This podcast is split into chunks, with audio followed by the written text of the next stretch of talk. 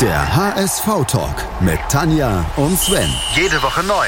Auf meinsportpodcast.de. Heute ein König. Morgen ein Flop Die Königstransfers. im HS-Kalender. Und da sind wir wieder im HS-Kalender mittendrin und öffnen von innen nach außen die 18. Tür. Seid herzlich willkommen dazu und herzlich willkommen wie immer auch die Tanja. Hallo Tanja. Hallo. Tanja, wer ist denn, ver verbirgt sich denn hinter dem 18. Türchen?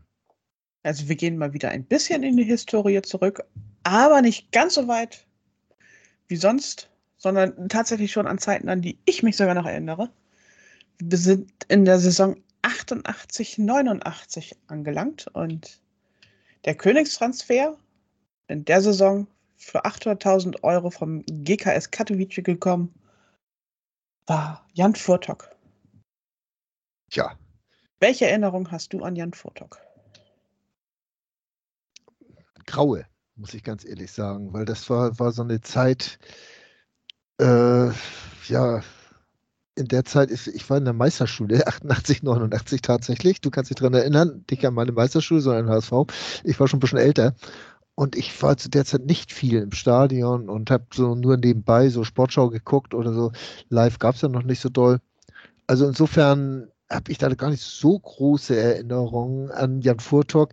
Ähm, ich hatte ihn immer noch so, so als, als Tormaschine im Kopf, dass er doch äh, nicht der stämmigsten einer war, relativ leicht, aber sehr beweglich war. So, so habe ich ihn in Erinnerung. So, so.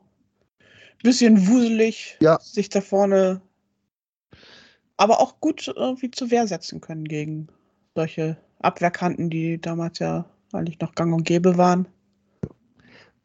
Man muss ja erstmal wieder überlegen, wo wir herkamen. 88, es war die zweite, dritte Saison nach Happel. Mhm. Ähm, für die Reimer war Trainer. Es musste ja ein Welttrainer kommen nach einem Welttrainer. Und Naja, der. der Welttrainer ist ja gescheitert. ja, Ja. eben. Skopla hieß er. Skopla ist gescheitert und dann hat er freundlicherweise Willi Reimann übernommen. Ja. Der von den Amateuren dann hochgezogen wurde. Genau. Und damit Und er- eigentlich eine Phase beim HSV eingeleitet hat, wo dann wirklich regelmäßig der Co-Trainer oder der Amateurtrainer hochgezogen wurde, wenn es mit dem Cheftrainer nicht mehr weiterging. Ja, genau. Und es wurde auch sehr grau ums Stadion rum. Es waren die groß, äh, das Ende der großen Namen eigentlich. Ähm, ein Vortalk, okay, kannten auch nur so die, die äh, Kenner der Szene und auch was sonst so kam. Das waren keine, nicht mehr die großen Namen, auch wenn dann Oliver Bierhoff bei ist, der allerdings als 20-Jähriger noch alles andere als großer Name war. Und Ähm, auch alles andere als ein guter Stürmer. davon mal ganz ab. Äh, es war dann aber auch so, man hat es ja äh, gegangen sind dann so solche Leute wie Kastel und Okonski. Okonski noch so ein richtig toller Fußballer, Pole. Ähm, aber Kastel sollte ja mal wieder ein Rubesch-Nachfolger werden. Einer der vielen, der dann an diesem Anspruch gescheitert ist. Ähm, Naja, als er gegangen ist, war er 22. Also Ja. das sagt auch ja, schon wieder was über die Geduld des HSV aus.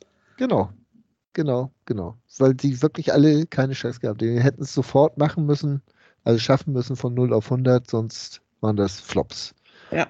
Furtok ist der Erste, der wieder so ein bisschen in diese äh, Torjäger äh, Gilde reingewachsen ist, der auch ein paar Jahre geblieben ist und dann ja auch durchaus ein paar Tore geschossen hat für den HSV. In seiner ersten Saison, also nach der ersten Saison im Sommer 89, wurde er vom Kicker dann in die internationale Klasse auf Rang 2 unter den Bundesliga-Stürmern gesetzt. Das will schon einiges heißen. Das haben seitdem, glaube ich, nicht mehr allzu viele HSV-Stürmer geschafft. Ne? ich denke auch, da, ich wüsste es jetzt nicht, weil ich da komischerweise nicht mehr. Aber auf jeden Fall war das auch so, so eine Hybrid-Saison. Ne? Da waren noch so ein paar von diesen ich habe vor ein paar Tagen mal Granten dazu gesagt, wie Manny Kals und die Jakobs waren noch da, äh, von Hesen natürlich noch, aber auch Uwe Bein äh, und dann junger äh, Harald Spörl. Das war alles noch so äh, Spieler, die, die noch übrig geblieben sind von den großen Zeiten, also Spörl noch nicht, aber äh, die anderen. Und ja. Sascha Josefi, den fand ich immer toll. War damals. ein sehr eleganter Spieler, sehr, ja. sehr guter Spieler.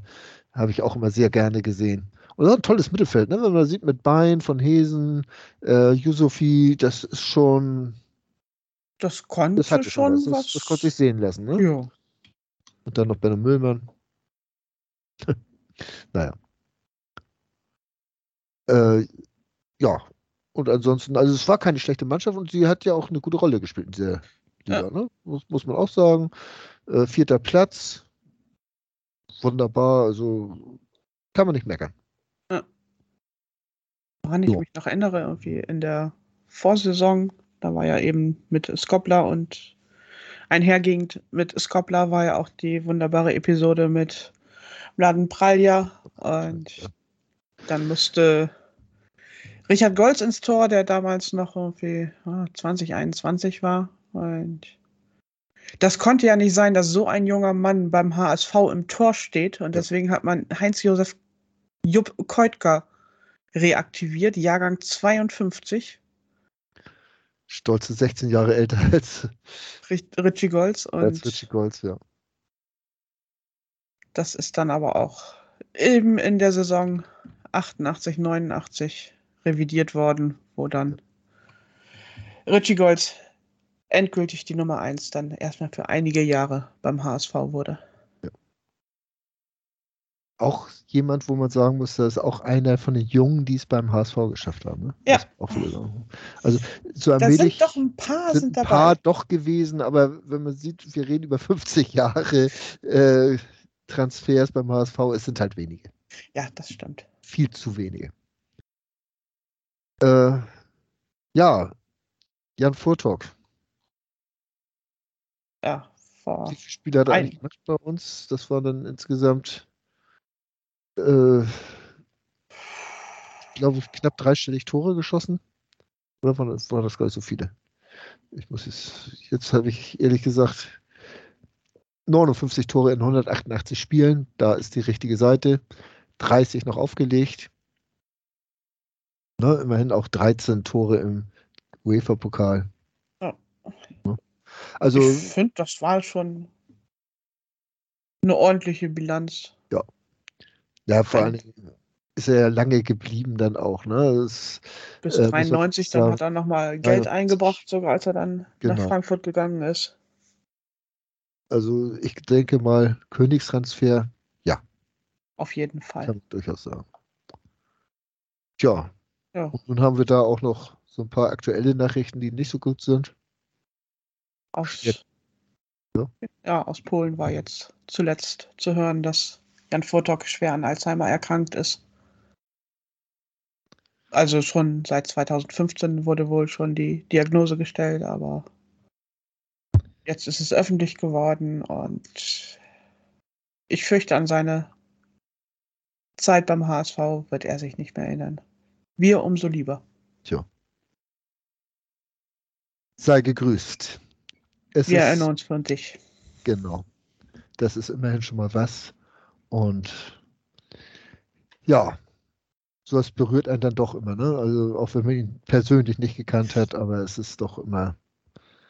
Jan Furtok war ja auch einer derjenigen, der jetzt nicht irgendwie groß auf Star gemacht hat, sondern das war immer so, so ein ganz zurückhaltender Typ. Genau.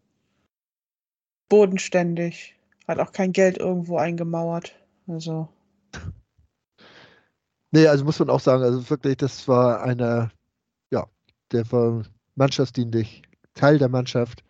Und wie gesagt, wenn man sich die Zahlen nochmal überlegt, so als Mittelstürmer auch 30 Dinger aufgelegt, 59 selbst geschossen, 30 aufgelegt, das, das zeigt ja auch schon ein, dass er mannschaftsdienlich war und auch den Blick für den Nebenmann hatte. Ja, das auf jeden Fall. Gut, wir wünschen ihm alles Gute. Ja. Und machen die Tür dann zu. Ähm. Bis morgen. Schatz, ich bin neu verliebt. Was? Da drüben. Das ist er. Aber das ist ein Auto. Ja, eben. Mit ihm habe ich alles richtig gemacht. Wunschauto einfach kaufen, verkaufen oder leasen. Bei Autoscout24. Alles richtig gemacht. Der HSV-Talk mit Tanja und Sven. Jede Woche neu. Auf meinsportpodcast.de. Schatz, ich bin neu verliebt. Was?